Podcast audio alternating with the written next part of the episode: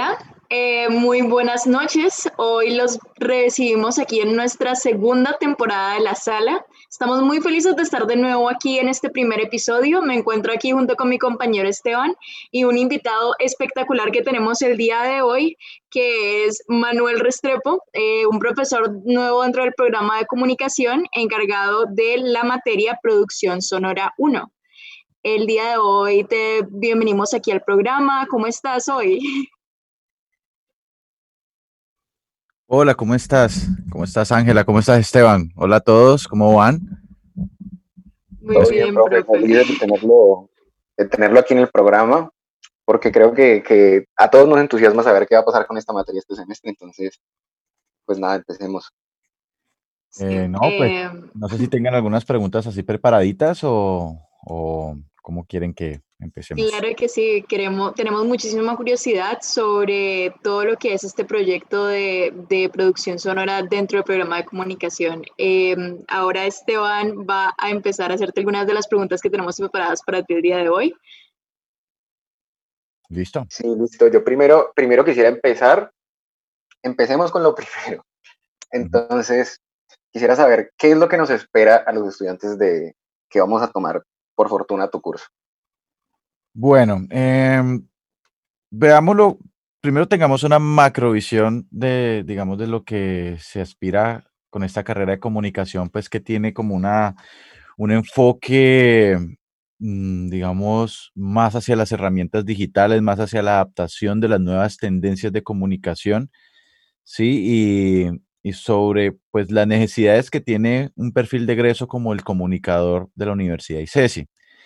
Eh, bueno, primero un saludo a Mauro Guerrero, sí, que seguro va a estar por ahí escuchándome, amigo muy cercano. Y pues bueno, eh, empecemos pues entonces con, con esto. Eh, pues en esencia, el curso de producción sonora lo que busca es introducir al estudiante a lenguajes elementales, ¿sí? Que tengan que ver con todo el, todo el tema de la física del sonido y los aspectos que, que están más ligados a lo fenomenológico. Es decir, toda la parte experiencial, toda la parte de, de la relación intrínseca que tenemos nosotros con los estímulos sonoros y cómo utilizamos esos estímulos sonoros como un lenguaje, ¿sí? Y las herramientas que hay alrededor del uso de ese, de, ese lenguaje, el desarrollo de esas herramientas y lo que pues la tendencia tecnológica eh, pues nos ofrece para poder realizar nuestros ejercicios de comunicación, de intermediación del lenguaje, digo yo. Entonces, eh, todo este curso maneja un enfoque desde la experiencia narrativa, desde la experiencia sensorial, ¿sí? Todo dependiendo del contexto, sea, así sea natural o espacial eh, o artificial, perdón. Eh, es decir, que sea un contexto grabado eh, desde un guion, a través de un estudio, con todos los elementos de control para poder generar una narrativa o una grabación en directo de algo que, que sucede orgánicamente. ¿Ok? Entonces la idea es, de alguna manera, relacionar experiencias auditivas y prácticas, ¿sí? A través del uso o del dominio de, a nivel fundamental, porque hay otro nivel de, producción sonora, em, eh, dominar este, estas herramientas tanto analógicas como digitales que están enfocados a la captura, edición, restauración, mezcla y exportación de, de productos fonográficos, ¿sí? Para diferentes tipos de formatos que nos exige tanto el mercado laboral o, como, o, la, o, digamos el ámbito de la comunicación en general, así también como para poder crear material inédito, material propio, ¿sí? Y para eso, pues también tenemos una relación con el tema de la, de la, del lenguaje radiofónico, ¿sí? Entonces, el objetivo del curso, ¿sí? el objetivo general del curso, se centra en realizar capturas, ediciones y exportaciones básicas con elementos de audios portables, desde el desarrollo de habilidades básicas en operación de sistemas, procesadores y periféricos de audio, análogos y digitales básicos.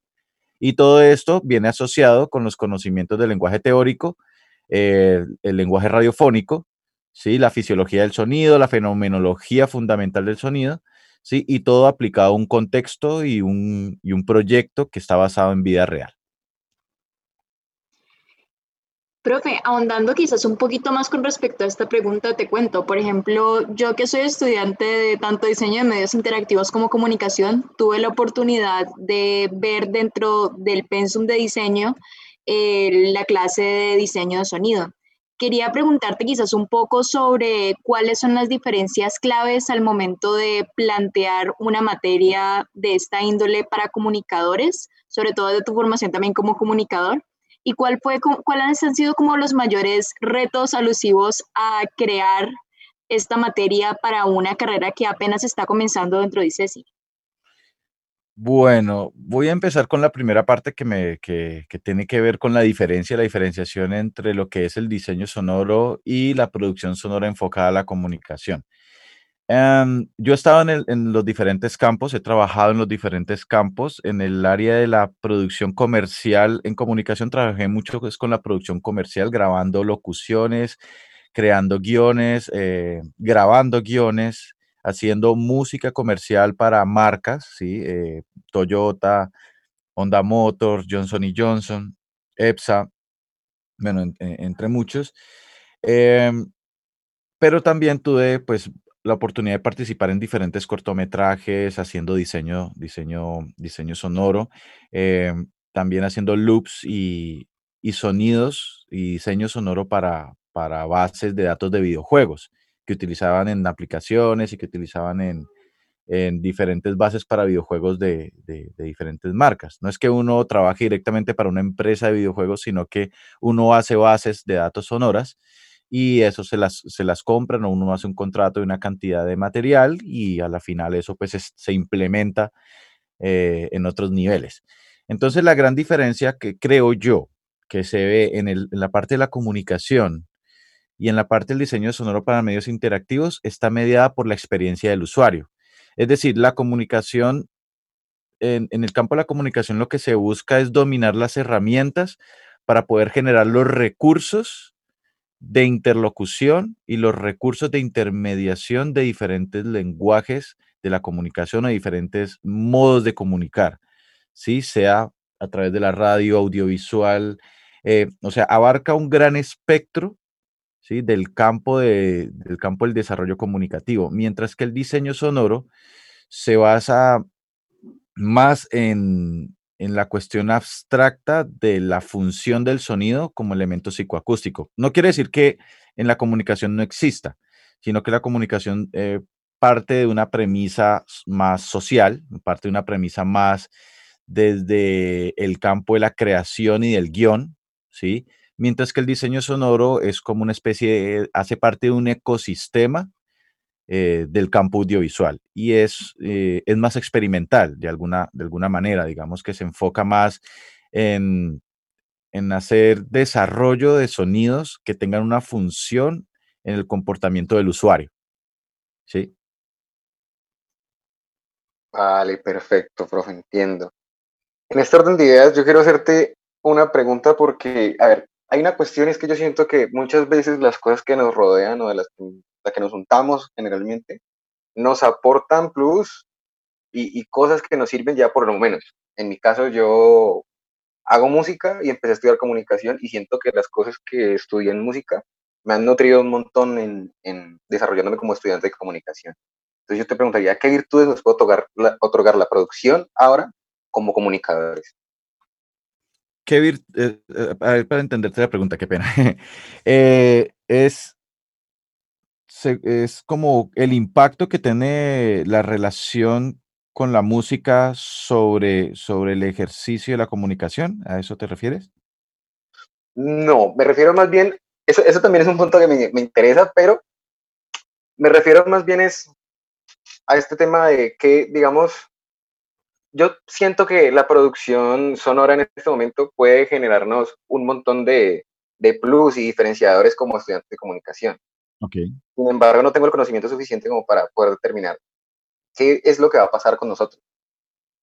Esa es la pregunta que quiero hacer. Mira, eh, digamos lo que pase, voy a sonar un poquito cáustico, lo siento. Lo que, digamos que lo que pase con ustedes depende de alguna manera de ustedes mismos. Nosotros con el, o al menos en, el caso mío con el curso, lo que busco ustedes es abrirles una puerta eh, a la construcción autónoma de un camino y un perfil de productor dentro del campo de la, de la comunicación. Es decir, yo quiero ofrecerles a ustedes unas herramientas que desde mi experiencia, ¿sí? Eh, les pueden servir a ustedes para adaptarse a diferentes contextos, ¿sí? Que tienen diferentes niveles de exigencia técnica. Para dar a la muestra un botón. Nosotros eh, vamos a tener una experiencia con grabación de campo, ¿sí? A lo que le llaman sonido directo. Esa grabación de campo, pues, está mediada por una planeación, por una preproducción. En esa preproducción debemos realizar una documentación, una documentación que tiene un nivel de precisión alto debido a los pasos que debemos seguir en esa grabación por las diferentes contingencias que pueden suceder. ¿sí? Por ejemplo, el scouting, que es la búsqueda de un espacio donde se pueda realizar las capturas de una forma eh, lo más limpia posible sin la emisión, sin tanta emisión de ruido. O sea que hay un análisis de condiciones acústicas. Tenemos que relacionarnos de alguna manera con la fisiología del sonido y el comportamiento del sonido en espacios cerrados, en espacios abiertos. ¿Sí? Y después, además de esto, tenemos que desarrollar habilidades operativas en diversos eh, o en diversos dispositivos de captura. Posterior a esto, pues la idea es editar estas capturas, limpiarlas si es necesario, restaurarlas. Entonces, todo, es, todo esto eh, empieza a ser una integralidad de conocimientos y de habilidades que están orientados hacia un eje conceptual, que es la narrativa. Y en este curso arrancamos desde el lenguaje radiofónico, ¿sí? que se basa en el manejo de la voz. Hay unas condiciones, eh, eh, digamos, referenciales o puntos de partida, porque no son fórmulas. Yo soy de los que no creo que hayan fórmulas absolutas. Eh, entonces hay unos puntos de partida con el manejo de la música, el manejo de los silencios, el manejo de los ritmos, ¿sí? el manejo de los sonidos, la ambientación y los efectos que le dan vida a esa narrativa sea que la narrativa se trabaje desde la grabación de sonido directo, como lo mencionaba antes, o eh, la grabación eh, directa en estudio, ¿sí? que es como el campo más artificial que tenemos nosotros, pero aún así está mediado por el, por el talento humano. Entonces, a la final, ¿qué se les ofrece? Una, una diversa cantidad de experiencias en donde ustedes van a decantar de diferentes multidisciplinas herramientas que les van a ayudar a ustedes a adaptarse a diferentes campos comunicativos, es decir, campos desde la narrativa, hablando de sonido, ¿sí? Para luego poder construir sus propias herramientas de intermediación y de interlocución en diferentes campos de la comunicación. Muy interesante, profe. Y pues también Ah, ya que Esteban eh, estuvo mencionando un poco sobre el tema de lo que es la producción musical, te quería preguntar un poco, pues, de que nos contaras sobre otros proyectos aparte de la docencia que tú tienes, como lo es, pues, Aurora Mastering, que nos contó eso Mauro, y nos gustaría saber un poquito más sobre este proyecto, sobre tu experiencia dentro de la producción musical y sobre la influencia que tienen este tipo de conocimientos pues al momento de también ser docente. Ya, mira, eso es, eso es una, yo creo que tocaste el punto, el punto que más me, me digamos, que más me llena como docente porque creo que toda mi experiencia laboral y profesional, y creo que eso se lo digo a todos los alumnos y soy muy reiterativo con esto, eh, todas esas experiencias que yo tengo a la final resultan, resultan siendo insumos pedagógicos, ¿sí? E insumos didácticos para yo poder nutrir el ejercicio de, de la docencia. Sí, para mí creo, creo yo que es más importante este mismo ejercicio que mi ejercicio profesional. Mi ejercicio profesional es algo que amo y que me gusta hacer mucho, sí, pero a la final todos decanta en, en, mi ejercicio docente porque me gusta aterrizarlo y transmitirlo, me gusta eh, mostrar eh, o, estar a la vanguardia para poder dar las mejores herramientas a los estudiantes.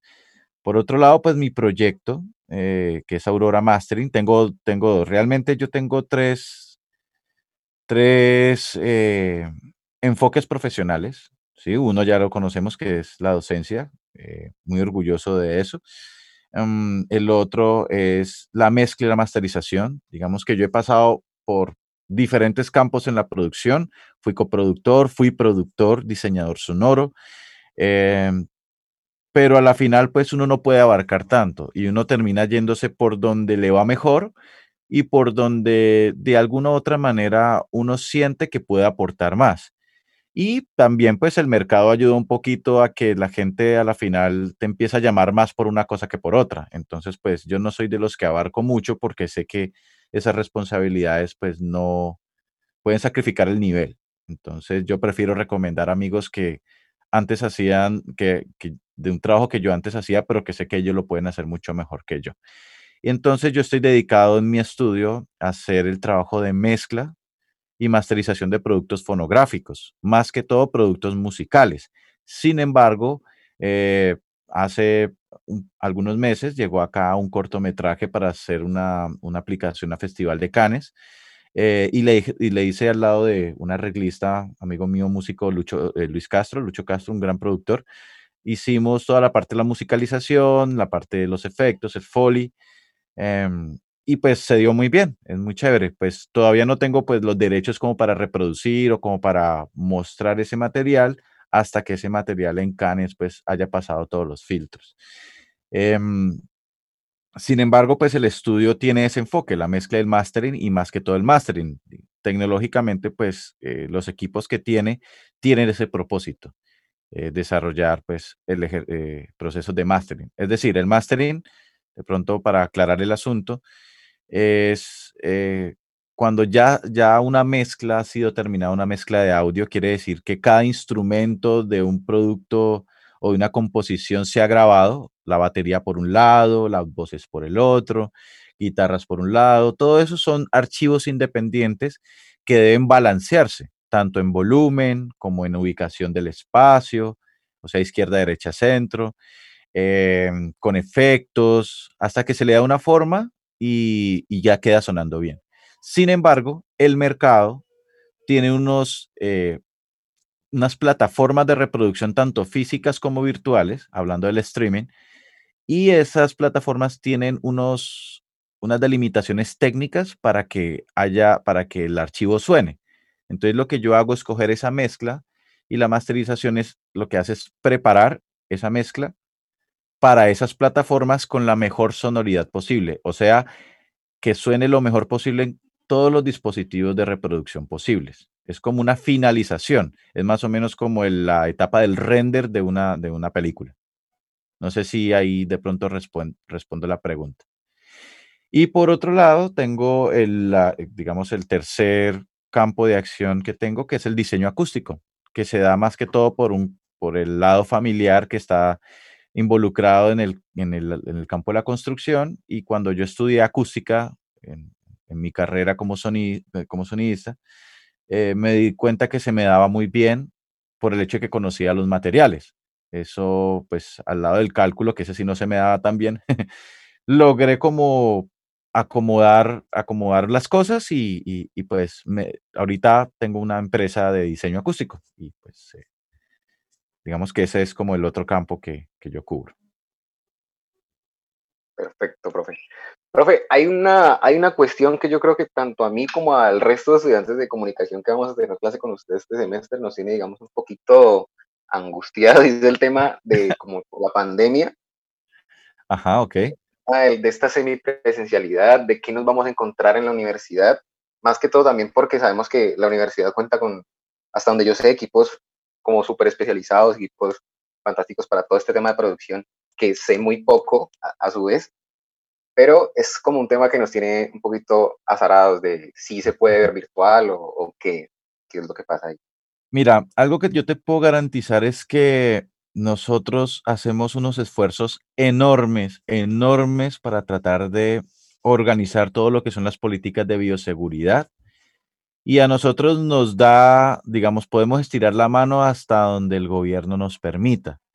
Tenemos la fortuna de que los planes piloto han funcionado tan bien que pues, nos han permitido la presencialidad total en algunos cursos eh, con unas restricciones pues bastante estrictas y todo, todo depende mucho de la capacidad de las aulas y de la capacidad y de los cupos que se puedan dar. Hay algunas asignaturas, ¿sí? que por ejemplo en este caso producción sonora, permite tener cierto grado de presencialidad que en estos momentos estamos tratando de, como de coordinar los talleres presenciales para que tengamos la mayor cantidad posibles. ¿sí? Sin embargo, de alguna manera, como te digo, eh, nosotros hacemos hasta donde se nos permita, eh, hasta donde nos permita el gobierno hacer. Entonces, digamos que entiendo la incertidumbre como docente, créame, más que todo en el campo de la, de, en este campo que también la comunicación tiene a veces, a veces no, pues eso es para el que lo considere, tiene un ejercicio artístico de creación, ¿sí? Hay interpretaciones artísticas ahí. Y la relación psicoafectiva y la relación, o sea, tener los estudiantes cerca, para mí eh, como docente es vital. Pero también estoy como ustedes, también estoy en esa incertidumbre, también espero que todas las cosas se nos den para bien y estamos trabajando fuertemente para poder asegurar la mayor cantidad de fechas posibles en la práctica. ¿sí? Por ahora las conversaciones van muy bien, pero necesitamos hacer unos ajustes para poder definir fechas. O sea, en, resumen, algunas vamos a tenerlas eh, virtuales, que no, hay ningún problema porque son más conceptuales, más de, más de charlas, pero las prácticas que sí son para mí súper vitales son las que estamos, las que estamos ajustando. Eh, profe, y ahora una última pregunta, así brevemente para cerrar eh, el programa de hoy. Eh, quizás complementando un poquito la pregunta de Esteban, más no tanto desde la preocupación, sino desde la emoción de, de, de, llegar a estos espacios que los estudiantes de comunicación nos vamos a topar con primera, por primera vez, que quizás los de música ya conocen bastante. Eh, ¿Qué nos vamos a encontrar en los estudios de, de grabación? Eh, ¿Cuáles son los equipos que vamos a manejar, los programas y cómo estos nos van a ayudar a nutrir el curso de producción de sonido?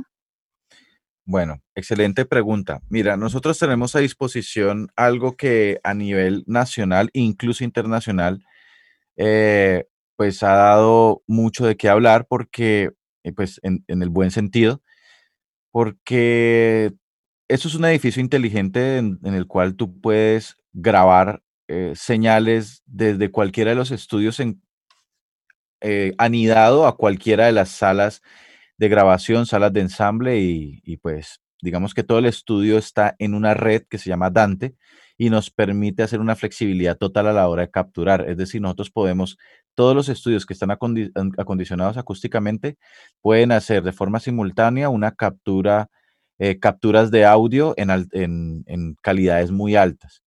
Otra cosa es que se van a encontrar con unos diseños de unos espacios de una, de una altísima calidad acústica, hechos por Walter Historic Design Group, que es en estos momentos el punto de referencia a nivel internacional de, del diseño acústico arquitectónico. En esencia, prácticamente yo entré al diseño acústico arquitectónico gracias a ver el trabajo de ellos. Yo me motivé mucho. Entonces, tuvimos esa fortuna de que fueron ellos los que diseñaron. Además de eso, los estudios de grabación que tenemos tres salas de grabación, pues ahí podemos capturar voces, capturar ensambles, hacer foley, diseño sonoro. Y además de eso, tenemos una sala de fotografía que tiene unas condiciones excepcionales para poder realizar también otros trabajos de captura. También pues tenemos un campus que se presta para hacer trabajo, de, eh, trabajo pues valga la redundancia, trabajo de campo, eh, eh, de una manera pues bastante flexible y como tenemos un campus grande, pues eso nos ayuda a nosotros, a, pues al menos a, cumplir con las normas de bioseguridad. Entonces, pues yo veo con, buenos ojos el tema de la, de la alternancia y pues esperemos que podamos utilizar los recursos en lo mejor que podamos o en la mayor cantidad de tiempo que podamos. Ah, listo, profe. Profe, yo quisiera unir aquí rápido dos preguntitas que son para mí esenciales y es que, que siempre tengo que hacer y es una son, ¿cuáles son tus experiencias más importantes trabajando como productor? Y dos, que me complementes hablándonos sobre eh, por dónde te podemos seguir, dónde podemos ver tus proyectos, ya sea en Instagram, redes sociales y demás. Ya, pues eh, de una vez mi red es Aurora Raya al Piso Mastering, Sí, es arroba aurora raya el piso mastering, así me encuentran en Instagram. En este momento estoy tratando de hacer toda la parte de, consolidación de mis redes porque estoy cambiando pues como la imagen corporativa o creando una. Sí, entonces pues por ahora me estoy moviendo en Instagram y ha sido pues más que suficiente, pero pues sí quiero como, como expandirme un poquito con ese asunto. Eh, por otro lado, eh, ¿cuál era la otra pregunta? Ah, mis experiencias. Ok, pues son muchísimas las que yo podría realmente valorar, pero pues te voy a hablar de unas recientes que me, que me han marcado muchísimo, que es trabajar con Hugo Candelario, he trabajado ya bastantes años con él y la cercanía que he tenido acerca de las músicas nativas a través de él ha sido increíblemente enriquecedora y prácticamente eso me ha cambiado la visión de gran parte de mi ejercicio profesional, ha sido muy importante. Lo otro, prácticamente todo lo que hice en Bogotá, eh, trabajar en eventos con Diego Torres, tres Rock al Parques, eh, acá pues cuatro Petronios Álvarez, eh, bueno, digamos que toda, digamos, toda, toda experiencia profesional, exitosa o no, a mí siempre me trae un, un, enriquecimiento profesional y personal muy grande, entonces por eso me cuesta mucho escoger una. Pero creo que lo de Hugo, ha sido como una de las cosas como más importantes hasta ahorita que me ha pasado, que es el, director del grupo Bahía.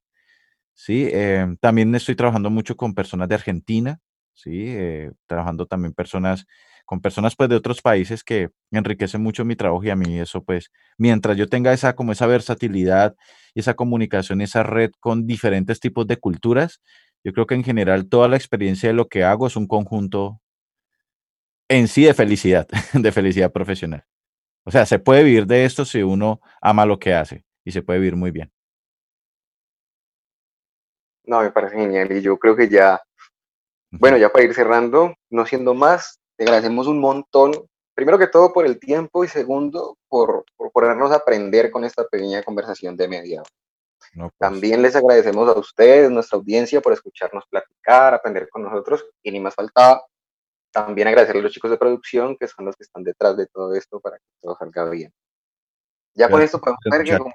Gracias a ustedes, gracias a Radio Samán, bacanísimo. Gracias a ti, profe, por venir aquí el día de hoy. Nos alegra mucho haberte tenido aquí.